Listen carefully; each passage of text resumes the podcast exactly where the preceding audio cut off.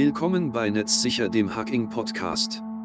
Jeden Dienstag reden wir über Hacking und Cybersecurity. Der Podcast von netzsicher.net. Wir sind ethische Hacker und Security Researcher und nehmen euch mit auf spannende Reisen durch die Informationssicherheit. Seid live dabei, wenn wir neue Objekte hacken, Erfahrungen austauschen oder fachsimpeln. Wir haben keine abgeschlossenen Episoden, sondern reden live, spontan und wie uns der Mund gewachsen ist.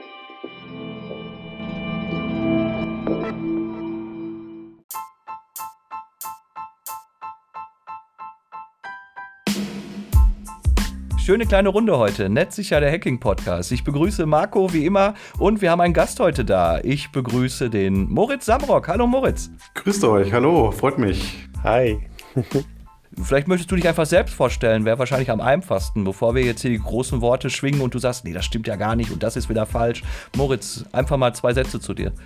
Ja, mein Name ist Moritz Samrock, ich bin Hacker und Gesellschafter bei Laokun Security in Bonn. Wir testen alles äh, von, von Web-Applikationen bis OT-Geräte. Ähm, wir sagen, wir fangen dort an, wo die Schwachstellen-Scanner aufhören und ähm, ja, haben uns grundsätzlich eben auf das ganze Thema offensive IT-Sicherheit spezialisiert. Das heißt, wir machen in erster Linie sogenannte Penetrationstests und Red Teaming-Kampagnen. Genau. Und wie gesagt, da testen wir alles, was nicht bei drei auf den Bäumen ist und von Kunden beauftragt wird. Super spannend. Ja, wir haben uns ja schon kennengelernt. Öfter haben wir uns auf den IT-Sicherheitstagen gesehen und sind uns über den Weg gelaufen. Daher kennen wir uns. Wir dachten, ja, das wäre doch mal ein interessanter Talkgast für heute Abend.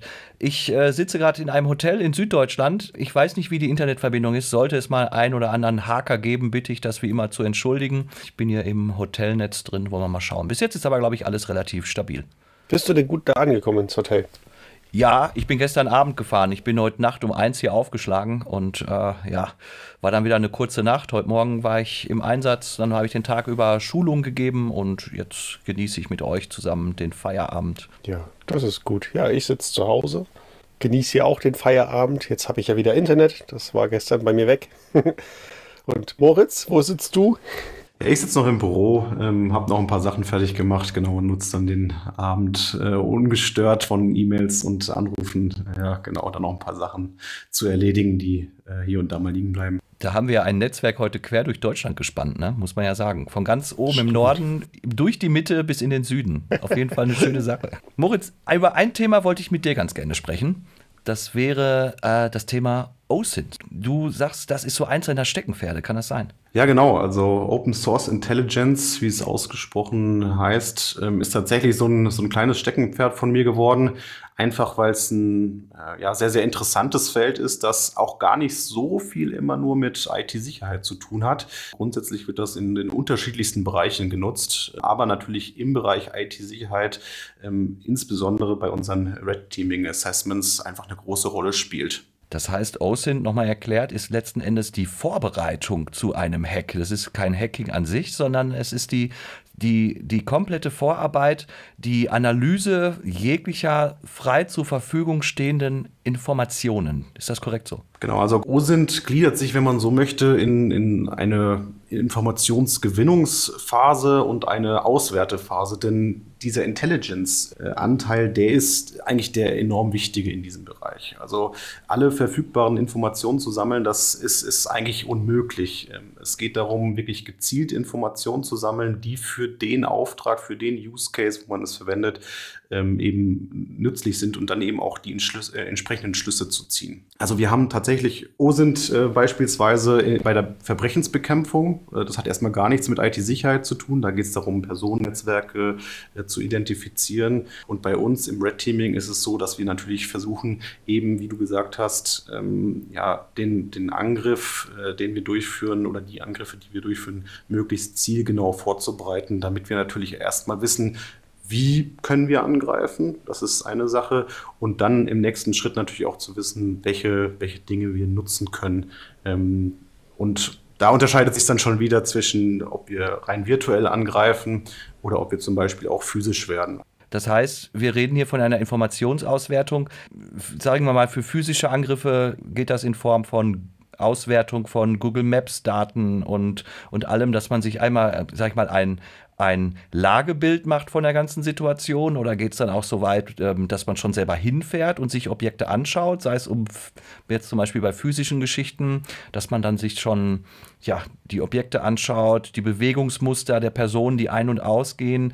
Ähm, fällt das auch schon unter OSINT-Arbeit, so wie du es quasi formulierst, oder ist es tatsächlich erst einmal nur die reine Analyse von zu Hause aus?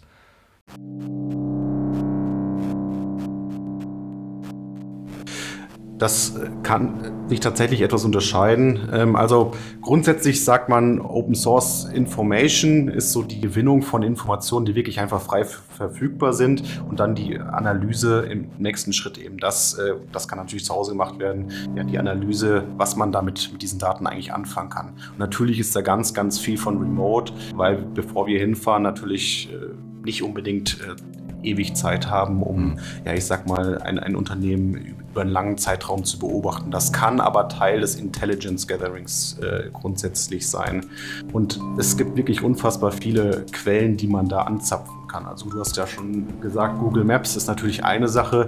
Google Maps hat aber auch Nachteile, denn seit einiger Zeit wurden zum Beispiel dieses Google Street View gar nicht mehr unbedingt aktualisiert. Da gibt es dann teilweise crowdsourced äh.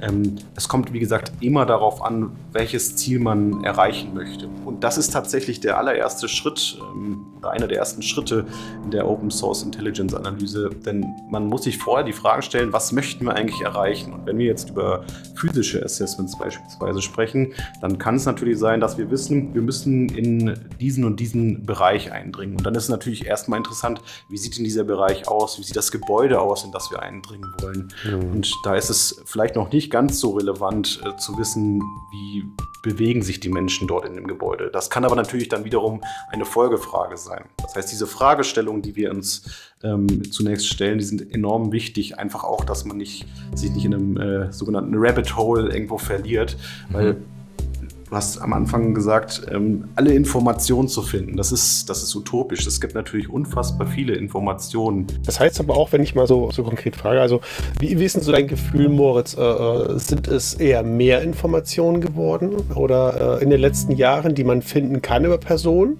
oder sind es eher weniger Informationen geworden? Wie ist so dein Eindruck? Mhm. Ja, Personen sind tatsächlich nicht unbedingt immer der Fokus. Und also grundsätzlich ist es natürlich so, dass wir mit sozialen Netzwerken eine unfassbare Menge an ähm, Informationen zu Personen haben. LinkedIn ist mhm. natürlich ein klasse Tool äh, auch für unterschiedlichste ähm, Anwendungsfälle, aber natürlich um zum um Personen zu finden, um zu herauszufinden, wie ist so die äh, hierarchische Struktur beispielsweise oder auch natürlich Entscheider zu finden oder ich sag mal Enabler, die ähm, einen möglicherweise irgendwie in das Gebäude bringen könnten. Das ist äh, natürlich sehr interessant. Auch natürlich dann, um das Thema Spearfishing zum Beispiel anzugehen, mhm. ähm, sind solche sozialen Medien enorm praktisch. Ähm, es gibt aber natürlich auch Bereiche, wo es eingeschränkter geworden ist. Wenn man jetzt mal zum Beispiel die Who-Is-Einträge ähm, anschaut, die sind ja hm, inzwischen äh, zu einem sehr, sehr großen Teil anonymisiert, pseudonymisiert, wie man das dann möchte. Früher hat man da tatsächlich dann wirklich Durchwahlen von Administratoren gefunden und ähnlichem. Genau. Also da hat sich dann tatsächlich durchaus das. Aber grundsätzlich ist es natürlich schon so, dass ähm, man mit den richtigen Suchanfragen relativ schnell natürlich auch auf den sozialen Medien landet. Ähm, ja, mhm. und äh, da viel, viel zu holen ist. Da muss man aber schon sagen, dass das auch durchaus eine rote Linie ist, ähm, die wo man sagt, das ist out of scope. Für einen richtigen Angreifer ist das vermutlich nicht unbedingt out of scope, aber nichtsdestotrotz ähm, ist das bei uns in den äh, ja, Unternehmensassessments in der Regel eine Sache, wo wir dann sagen, auf die Privatsphäre nehmen wir dann natürlich Rücksicht.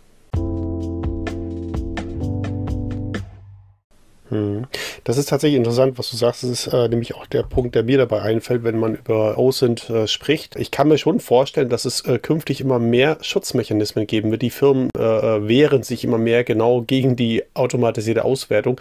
Äh, ganz simpel einfach nur Zeitungsartikel und Google, wer das Thema mal verfolgt hat, Informationsgewinnung durch Google von Zeitungen, der wird ganz schnell in die Diskussion auch kommen, ob Google das darf, ob die Zeitungen das möchten. Und ähnlich wäre das ja auch, wenn ich eben äh, Informationen versuche äh, äh, zu beschaffen, oder in dem Fall jetzt du, ob man aus sozialen Netzwerken, aus privaten Quellen, äh, wie auch Zeitungen, äh, die Informationen in dem Fall als Open Source deklarieren dürfte. Und das ist eigentlich ein anderer Punkt, den du ansprichst, finde ich sehr interessant, ist, ähm, Who is ähm, ist immer verschlossener geworden. Die Security TXT dagegen immer offener.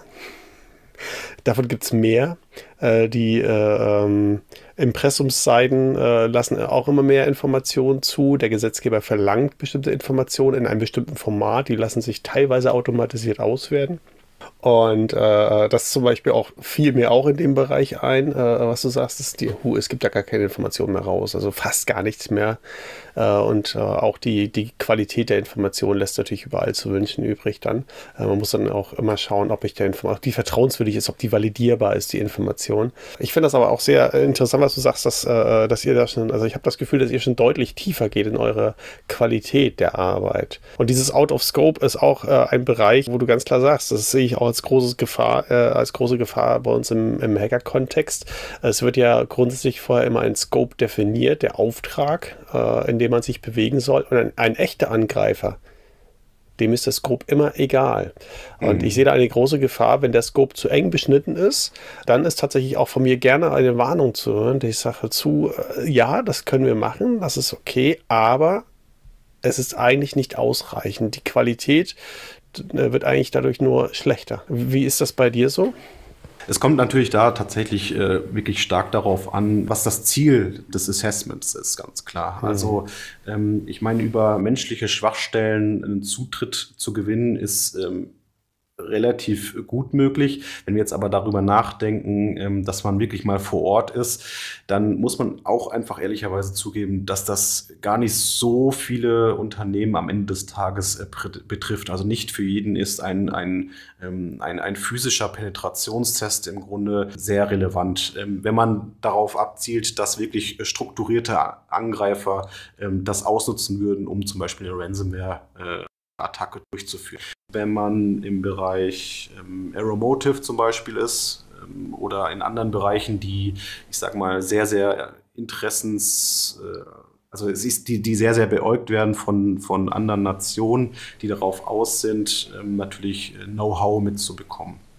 Da kann es durchaus sein, dass äh, ja, die werden dann teilweise vom Verfassungsschutz natürlich auch abgefangen, aber auch da geht natürlich was durch. Aber das sind halt wirklich ähm, Personen, die da ähm, versuchen, sich auf unterschiedlichste Wege ähm, Zutritt zu ähm, Unternehmensgeländen zu beschaffen und ähnliches. Und ähm, da geht man natürlich schon einen Weg, ähm, der durchaus out of scope bei einem Red Team mhm. wäre, aber möglicherweise nicht für einen normalen Angreifer.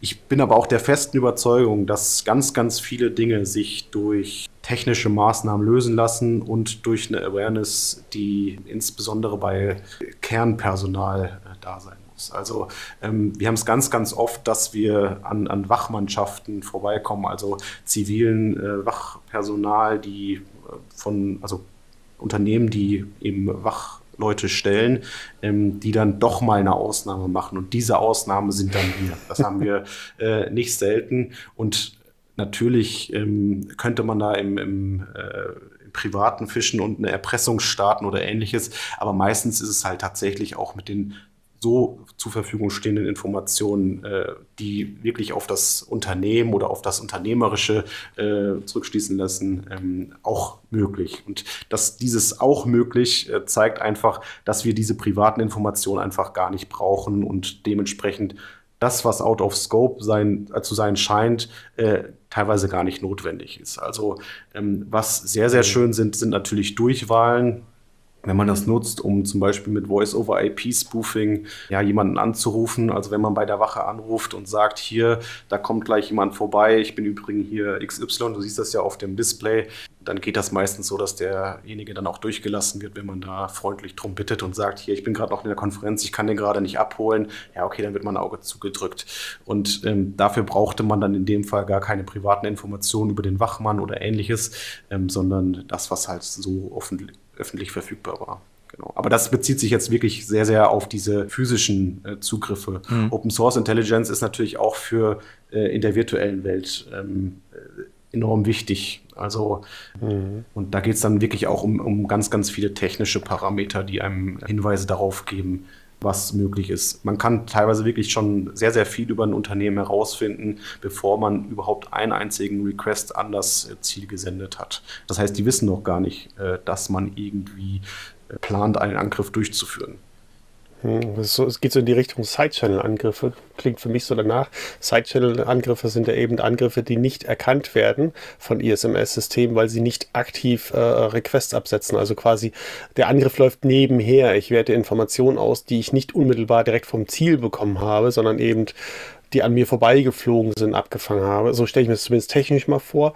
Äh, und, und ihr macht das eben in dem Fall äh, ganz pragmatisch, indem man Google bemühen würde und auch andere Systeme wahrscheinlich. Also kann ich mir so vorstellen und die Informationen dann in dem Fall auswerten, die da eben zur Verfügung oder nicht zur Verfügung stehen. Das ist ja auch wichtig. Also Metadaten zum Beispiel von, von genau. Fotos oder von, äh, also Word, unfassbar, wie ähm, die ganzen ja. Office-Dokumente gesprächig sind. Da kriegt man ganz, ganz viel raus. Und wenn man irgendwo mal auch teilweise eine PDF sieht, dann kann man da möglicherweise auch noch Metadaten aus den Word-Dokumenten rausziehen und äh, sieht schon zum Beispiel, okay, das wurde mit einer veralteten Word-Version erstellt und kann mhm. da vielleicht auch äh, Rückschlüsse schon mal auf das Patch-Management oder ähnliches ziehen. Also so, solche Sachen funktionieren da äh, ganz gut. Das ist nicht unbedingt ein Side-Channel, ähm, Sidechannel heißt ja im Grunde immer, dass schon aktiv Requests gefahren werden, aber ja, auf einer Ebene, richtig. die nicht unbedingt intended sind sozusagen. Also ich, ein, ein, Beispiel ist da ja immer mit einer Lampe irgendwie einen Morse-Code zu machen und damit mhm. Daten auszuleiten. Grundsätzlich ist es so, dass man halt wirklich, äh, ohne einmal die Webseite besucht zu haben oder sowas, schon viele Daten rausfinden kann oder durch einfach klassische Webseitenzugriffe, ähm, die, mhm. die nicht irgendwie gefährlich aussehen, schon sehr, sehr viele Informationen erlangen kann. Peace.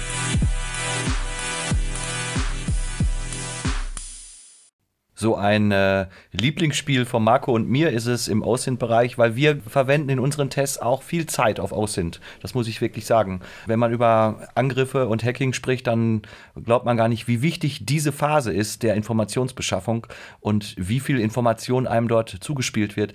So ein Spiel von Marco und mir ist es, möglichst viel Zeit damit zu verbringen, alle Informationen aus E-Mail-Headern und E-Mail-Verkehr herauszuziehen, wie die Mail-Server-Systeme aufgebaut sind, wie die Spam-Filter dazwischen funktionieren und was es alles quasi an Informationen aus E-Mail-Headern gibt und so. Das würdest du auch da quasi in diese Geschichte ähm, mit einbeziehen, oder? Ja, in gewisser Weise. Ich meine, E-Mail-Header, das be ähm, bedeutet ja im Grunde, dass man schon direkt einen äh, E-Mail-Kontakt auch haben muss. Das ist ob man das noch zu OSIN zählt, ähm, ich glaube, darüber lässt sich streiten. Grundsätzlich ist das natürlich aber auch eine, eine, interessante Herangehensweise auf jeden Fall. Für mich persönlich ist Open Source Intelligence erstmal alles, was wirklich frei verfügbar ist. Und das bedeutet mhm. halt zum Beispiel auch nicht keine Datenbanken, die, ähm, also dieses Thema, ob, das, ob die bezahlt werden oder ähnliches. Es gibt natürlich auch viele Open Source Tools, die was kosten.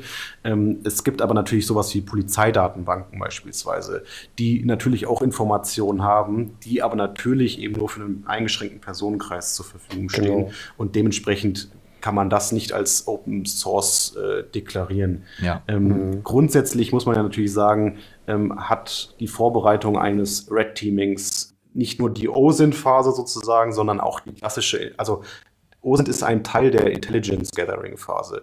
Und irgendwann fängt man natürlich auch an, das, das Ziel konkret anzugehen. Das ist dann aber schon wirklich aktive ähm, Informationsgewinnung und nicht mehr so die passive, so wie man das bezeichnen würde. Also passiv ist tatsächlich, man, man sucht, durchsucht das Internet, das Darknet, wie auch immer. Ähm, und diese aktive Komponente ist dann tatsächlich mit dem Ziel schon zu interagieren ähm, indem man Requests hinsendet und ja, äh, zum Beispiel die E-Mail-Header anschaut oder halt eben auch die, die klassischen Service-Header hm, okay. ähm, abgreift, also Banner-Grabbing und ähnliches. Ja.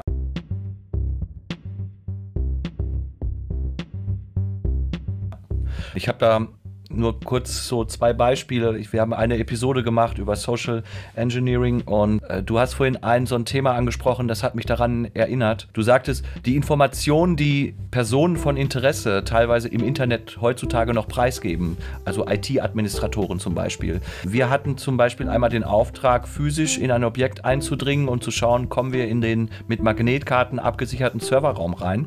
Und wir haben einfach nur herausgefunden, wer der IT-Admin des Hauses ist und wo er sitzt, nämlich nicht in dem Haus, in dem Objekt, welches wir angreifen sollten. Der hatte einfach seine Jobbezeichnung auf LinkedIn angegeben. Eigentlich ja nichts Schlimmes, muss man so sagen, aber in dem Falle war vollkommen klar, das ist unsere Zielperson. Und ich bin dann in dieses Haus hereingegangen und habe so getan, als hätte ich diese Person am Telefon, obwohl ich sie gar nicht am Telefon hatte. Und bin laut gestikulierend durch das Haus gelaufen und habe gesagt, ja, wir können schon mal anfangen hier mit unseren Netzwerkmessungen und äh, ich stand heute gar nicht im Stau, bin sehr schnell durchgekommen und ich war sofort autorisiert. Jeder wusste, dass ich mit dieser Person telefonierte, obwohl ich die nie am Hörer hatte. Und noch viel schlimmer, man hat mir Tür und Tor geöffnet, dass ich überall hinkam, obwohl man überhaupt gar nicht nachgefragt hat, wer ich überhaupt bin oder ob ich das darf. Und die einzige Person, die hätte Auskunft geben können, die hatte ich ja angeblich am Telefon. Und meine einzige Angst war, dass mir jemand den Hörer aus der Hand nimmt und fragt, darf ich Herrn XY mal kurz sprechen. Ähm, aber das war so ganz klassisch ein interessantes Angriffsziel mit reiner, simpler Information, die wir im Internet entdeckt haben und der Angriff erfolgte dann in 45 Minuten quasi positiv. Wir waren alleine im Serverraum aufgeschlossen. Und ein zweites Beispiel war, da haben wir wieder nach einem IT-Admin gesucht, haben einen Zeitungsartikel gefunden, wo angegeben war, dass das der IT-Admin ist und haben dann einfach die Belegschaft im Namen dieses IT-Admins angeschrieben, bestimmte sensible Daten einzugeben. Und das haben sie auch getan. Und äh, da sieht man mal, wie gefährlich das sein kann, wenn Personen von solchem Kaliber wie IT-Admins tatsächlich im Internet ihre Jobbezeichnung angeben. Da rechnet ja ursprünglich eigentlich keiner mit, aber eigentlich sollte es zur Grundausbildung eines IT-Admins gehören, dass man darüber am liebsten gar nicht spricht. Ja, jetzt ist natürlich die Frage, wie realistisch ist es, also das ist so ein bisschen wie Security by Obscurity. Die Sicherheit muss natürlich immer noch funktionieren, obwohl bekannt ist, dass der IT-Admin XY ist. Es gibt natürlich ganz, ganz viele Unternehmen, die ähm, so ein About Us äh, auf der Webseite haben, wo Durchwahlen und E-Mail-Adressen äh, einfach so herausgegeben werden. Und das kann natürlich eine Gefahr darstellen, wenn die Belegschaft nicht sensibilisiert ist, dass diese Informationen ja gegen sie verwendet werden können. Mhm. Den Tipp, den ich dann immer gebe, wenn jemand anruft und wirklich sensible Daten haben möchte, ähm, weil und sagt, wäre jetzt der Chef oder ähnliches, dann besser einfach mal zurückrufen, weil das kann nicht äh, gespooft werden. Also da kann, da ist es schwierig dazwischen zu hängen sozusagen. Also man kann natürlich eine mhm. Absendernummer fälschen, aber äh, wenn man dann zurückruft, kommt man meistens beim Richtigen raus. Das, was du aber vorgestellt hast äh, mit, den, äh, mit, mit, der Jobbeschreibung, das geht natürlich auch in die andere Richtung. Wenn man jemanden sucht, der etwas kann, da wird natürlich dann relativ viel preisgegeben bei Jobbeschreibung. Ähm, das war ja letztens äh, erst, dass ich glaube, die Deutsche Bahn das war, die ein uralt System, ein uralt Windows-System Windows einsetzen. 3.11. Und genau. das, äh, genau, Windows 3.11 und das wirklich äh, in die ganze Welt hinaus posaunt haben, gesagt haben, hier, wir brauchen einen Remote-Administrator. Und das ist ja die zweite Red Flag, dass man sagt, dieses Windows 3.11 ist nicht nur äh, noch im Einsatz, sondern es ist auch von Remote erreichbar. Und da gehen natürlich dann ganz, ganz viele Alarmglocken an. Gleichzeitig geht es natürlich auch in die andere Richtung, dass man mit den öffentlich verfügbaren Daten ähm, und Informationen, die, die die ganze Zeit durchgehend generiert werden, das hört ja nicht auf, dass man an Tag X keine Informationen mehr über XY bekommt, sondern äh, diese Daten kann man nutzen, um auch Angriffe möglicherweise, die anstehen, äh, vorherzusehen in gewisser Weise. Was ein cooles Tool ist, ist so die Chain of Trust bei Zertifikaten. Man kann relativ gut beobachten, was für Zertifikate ausgestellt werden. Wiederum für den Angreifer cool, weil man, wenn jetzt zum Beispiel selbst signierte Zertifikate erstellt werden, kann das sein, dass das öffentlich verfügbar gemacht wird und man ähm, eine Idee davon bekommt, was für Services, was für Hosts intern verfügbar sind. Gleichzeitig kann man auch beobachten, wenn zum Beispiel eine sehr, wenn eine Webseite angemeldet wird, die sehr ähnlich der eigenen klingt, ähm, dann könnte man davon ausgehen, dass entweder die Kunden in ja, unmittelbarer Bedrohung sind oder ein Phishing-Angriff zum Beispiel äh, kurz bevorsteht, der äh, eben durchgeführt werden soll. Und das kann man eben auch wiederum beobachten. Das heißt, dieses OSINT, diese öffentlich verfügbaren Informationen sind nicht nur schädlich per se. Man muss aber einfach klar sein, also es muss einem einfach klar sein, was man mit diesen unterschiedlichen Informationen anstellen kann. Und das hilft natürlich dann, wenn man dann, wie du das gerade machst, äh, eher eine Awareness-Schulung äh, durchführt und einfach mal zeigt, äh, was man damit machen kann.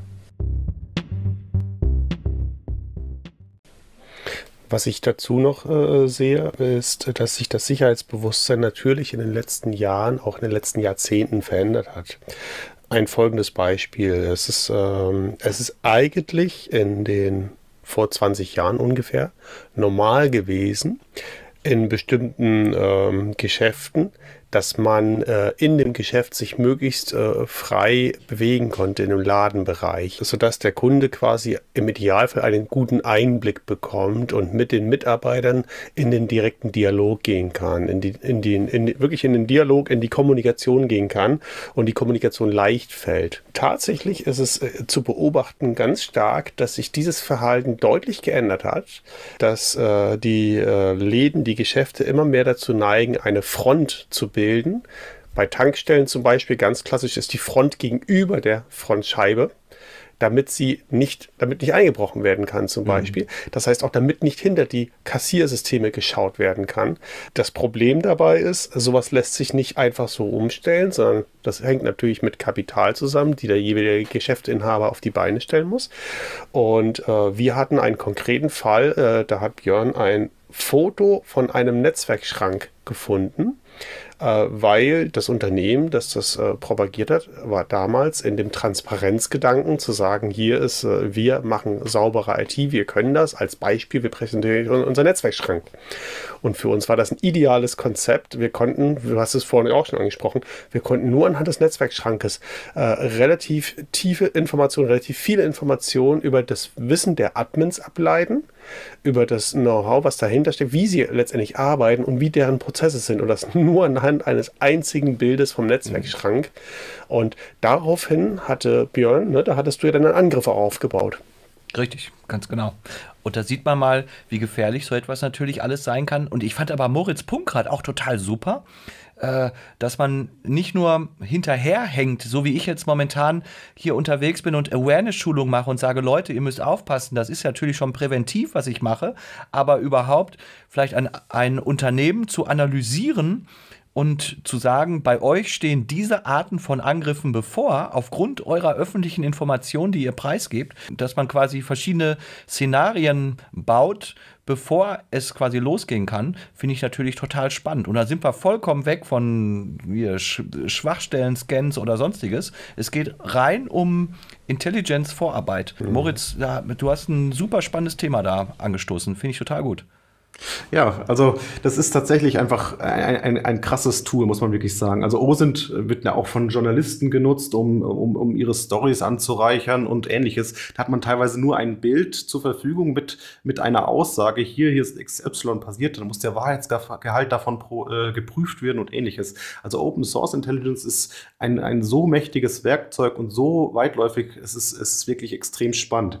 Und dieses Vorhersehen von Bedrohungslagen, das ist eigentlich das, wo man hingehen muss langfristig, wenn man dieses ganze Thema IT-Sicherheit wirklich ernst nimmt. Also wir machen das inzwischen mit einigen Kunden, dass wir nicht nur einmal so eine einmalige Red Teaming-Kampagne anbieten, wo wir das einmal durchführen und dann der Status quo, ich sag mal, übermittelt wird und dann alle Sachen behoben werden müssen, sondern dass wir wirklich über einen kontinuierlichen Zeitraum kontinuierlich erstmal schauen, was für Bedrohungen entwickeln sich möglicherweise und dann auch diese Red Teamings viel, viel kleiner, viel, viel gezielter durchführen, einfach damit wir erstmal natürlich nicht diesen riesen Report erzeugen, sondern auch im Umgeschluss ja handelbarere Outputs erzeugen, mit denen dann die Organisationen umgehen können.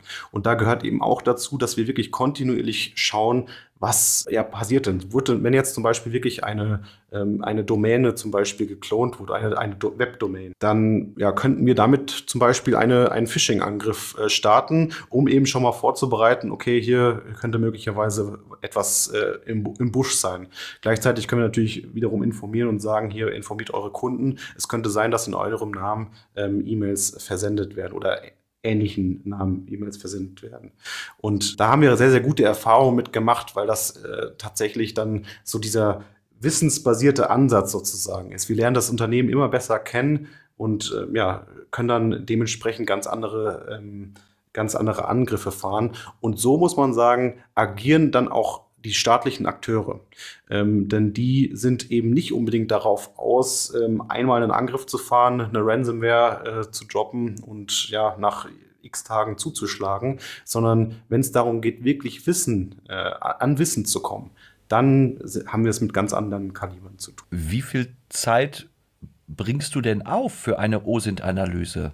Oder anders gesagt, das ist wahrscheinlich von Kunde zu Kunde unterschiedlich mm, und man kann das ja, gar nicht so absolut. pauschal sagen. Aber wie ist so das prozentuale Verhältnis für so ein komplettes Assessment? Das hört sich ja schon nach einer Menge Arbeit an. Das heißt, wie viel Vorarbeit ist nötig? Mm. Und meine zweite Frage in dem Zuge, desto mehr Vorarbeit und desto mehr Analyse du betreibst, desto präziser scheint ja letzten Endes und desto kürzer der eigentliche Test oder der eigentliche Einsatz zu sein. Wie würdest du das gewichten, die, die Wichtigkeit der Vorarbeit und wie siehst du das im Verhältnis? Das kommt tatsächlich wirklich äh, extrem auf den Kunden an. Ich sag mal, ein, tatsächlich sind größere Kunden, je größer der Kunde ist, desto mehr geht für Open Source Intelligence drauf. Und je kleiner der Kunde, desto weniger Informationen sind verfügbar beispielsweise und desto mehr Zeit müssen wir aufwenden, um, ich sag mal, auf äh, ja, technischer Ebene sozusagen äh, die Schwachpunkte zu finden. Natürlich, je größer die Angriffsfläche, desto größer ist die Wahrscheinlichkeit, dass man irgendwie reinkommt. Ähm, und ja, dementsprechend kann man sagen, desto wichtiger ist auch die, das Thema Open Source Intelligence, dass man eben dann weiß, wo man äh, zu suchen hat. Aber das ist tatsächlich sehr, sehr abhängig davon, was eben der Kunde erreichen will. Und das ist immer so die, natürlich die erste Frage, die sich vor so einem Assessment stellt. Was ist das Ziel des Ganzen? Also einfach nur zu zeigen, dass es möglich ist, reinzukommen, ist ja selten das Ziel, sondern man möchte in Erfahrung bringen, ob jetzt beispielsweise der neue Zaun, der installiert wurde mit den neuen Überwachungskameras, ob es da Mittel und Wege gibt, drumherum zu kommen die richtigen Fragen stellen. Das ist tatsächlich ähm, wieder so ein klassisches Thema im Bereich Open Source Intelligence, wo man dann wirklich sagt, wir müssen die richtigen Fragen stellen, um überhaupt mit der Suche zu starten. Weil am Ende hat man einen riesen Blob von Daten, die ganz, ganz viele Informationen enthalten, aber eigentlich keine Aussage treffen. Und mit den richtigen Fragen, die gestellt werden, äh, lässt sich da, ich sag mal, ähm, das Dickicht etwas lichten. Mhm.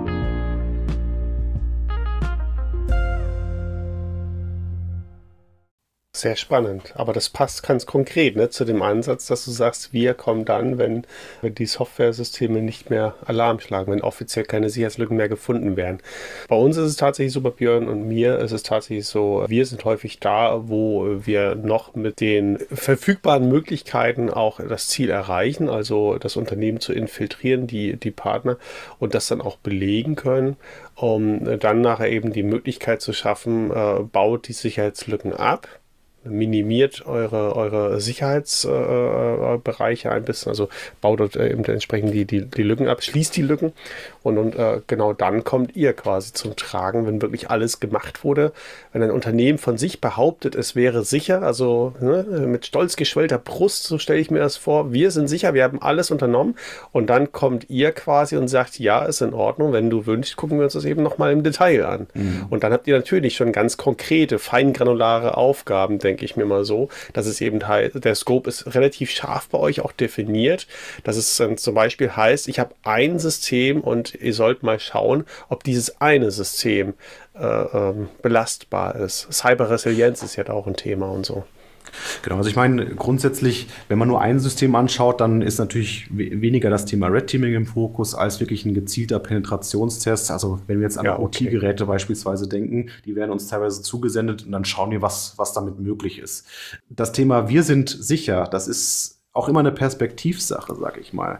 Und ja. ähm, man muss ja, muss ja wirklich sagen, jemand, der nach extern sicher ist äh, und äh, sich dann nicht das interne äh, Netzwerk anschaut, der begeht auch einen Fehler. Denn früher oder später passiert es eben wieder, dass auch ein Microsoft Exchange Server eine Lücke hat, die so schnell nicht gepatcht wurde. Und ähm, ja, wenn die ersten Angreifer dann eben schon im Endnetzwerk sind und da dann wirklich äh, horrende Zustände vorfinden, dann ist es mit der Sicherheit dann doch relativ äh, ja, schnell gegessen.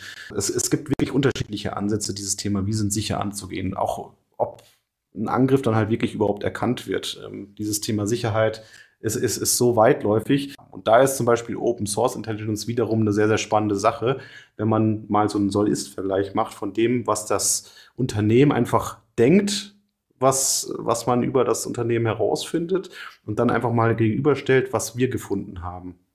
Und wenn es darum geht, wirklich einfach mal ähm, verschiedene Angriffsszenarien in der Theorie auszuarbeiten, so ein Threat Modeling zu machen, das beim Red Teaming so die, die, die Phase nach dem Intelligence Gathering ist, ähm, dann mal zu schauen, wie ist denn der Soll-Ist-Vergleich sozusagen. Und da hat man noch gar keinen Angriff gestartet, sondern einfach nur mal miteinander kommuniziert, was sind so die eigenen so Fremdwahrnehmung und Eigenwahrnehmung.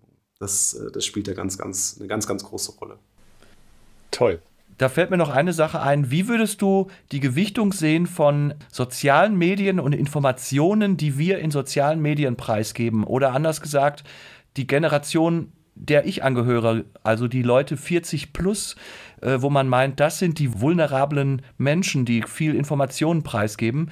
Äh, ich glaube, wir haben einiges dazugelernt und die Generation jetzt, die Gen Z, die so hochkommt, wo man meint, die wachsen damit auf, die wissen das alles besser, die machen meiner Meinung nach die größten Fehler im Augenblick.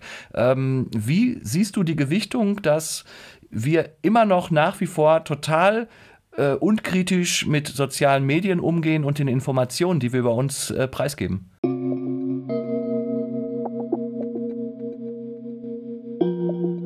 Hm. Also ich glaube, dieses ganze Thema Nutzung von sozialen Medien gehört halt mit in die Schulausbildung. Einfach äh, in einem, in einem Workshop oder ähnliches.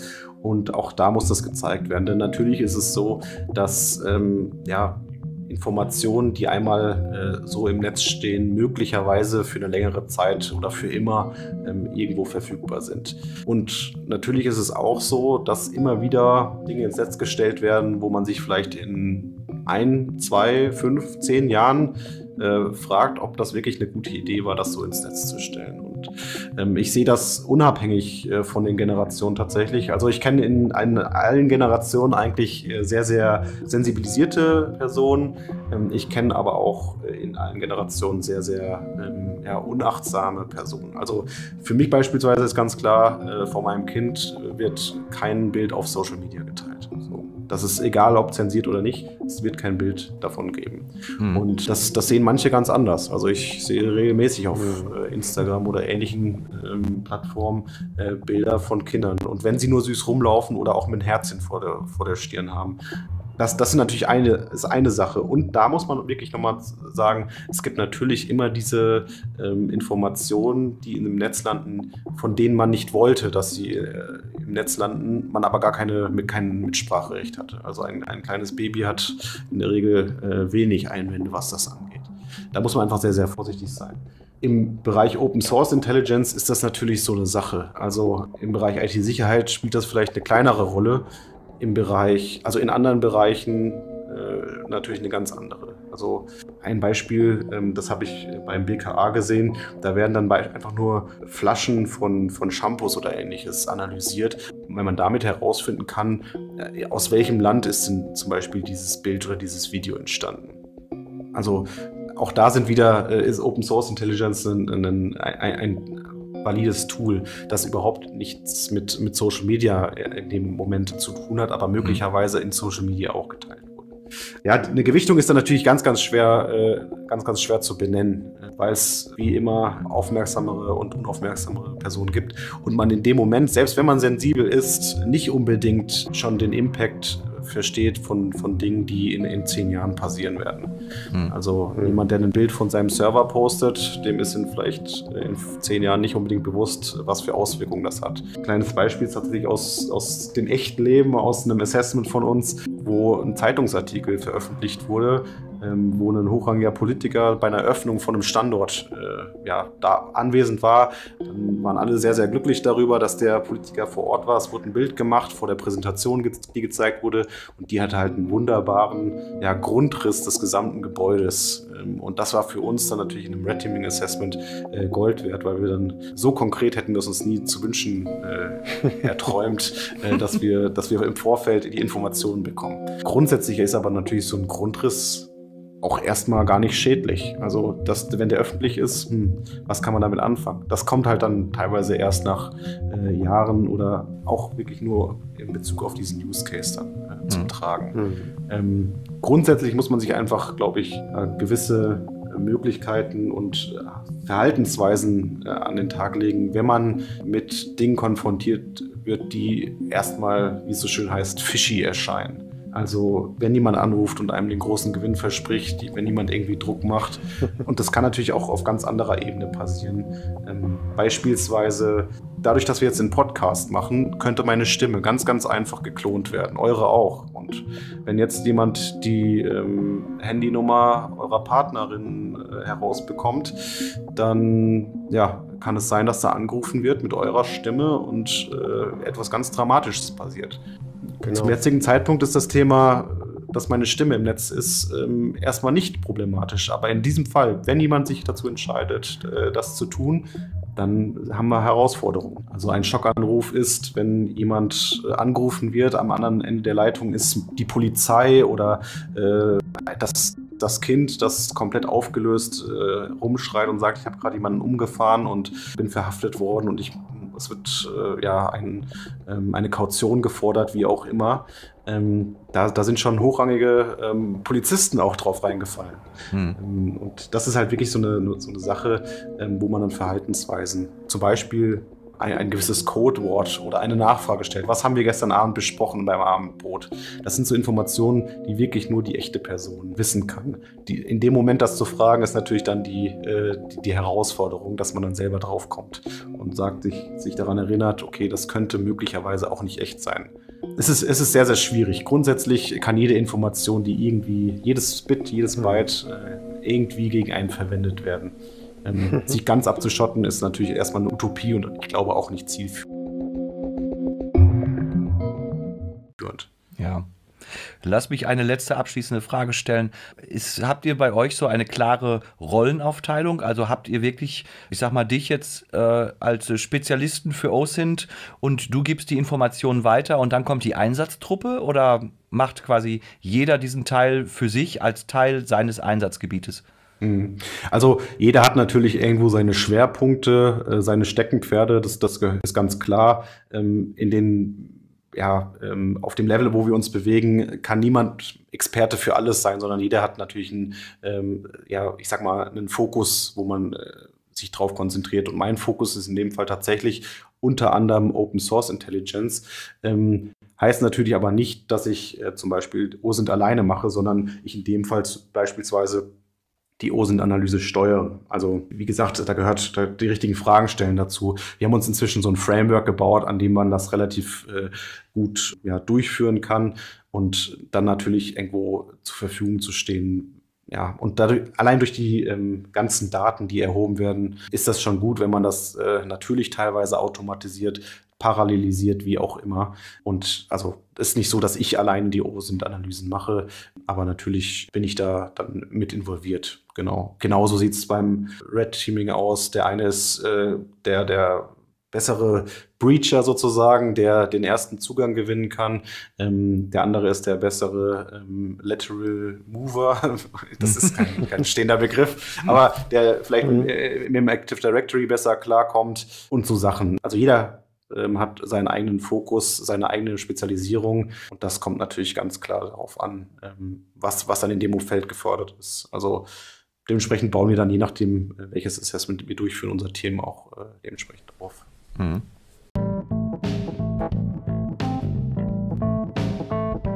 Super spannend. Also total interessant. Ich könnte noch eine Stunde länger mit dir quatschen und ich glaube, der Marco noch zwei Stunden. Ähm, aber wir hatten ja, uns einen kleinen Zeitrahmen gesetzt. und von daher wollen wir dich auch weiter entlassen. Ich würde sagen, wir beenden das an dieser Stelle. Ich würde dich aber unglaublich gerne nochmal zu uns einladen, weil ich glaube, wir haben noch so ein paar andere Themengebiete. Äh, wenn du magst, äh, würden wir dich gerne noch öfter mal mit dabei haben. Immer wieder gern, ja. Danke ja. für die Einladung. Ja, wir haben zu danken. Fand ich super.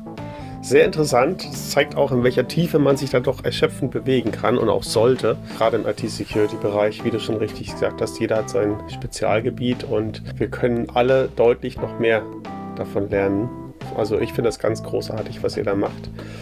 Und ich bin äh, sehr gespannt, was wir da beim nächsten Mal hören und sehen von euch. Ja, ich, ich freue mich drauf und äh, ja, ich wünsche euch dann an dieser Stelle äh, schon mal einen äh, schönen und erholsamen Abend.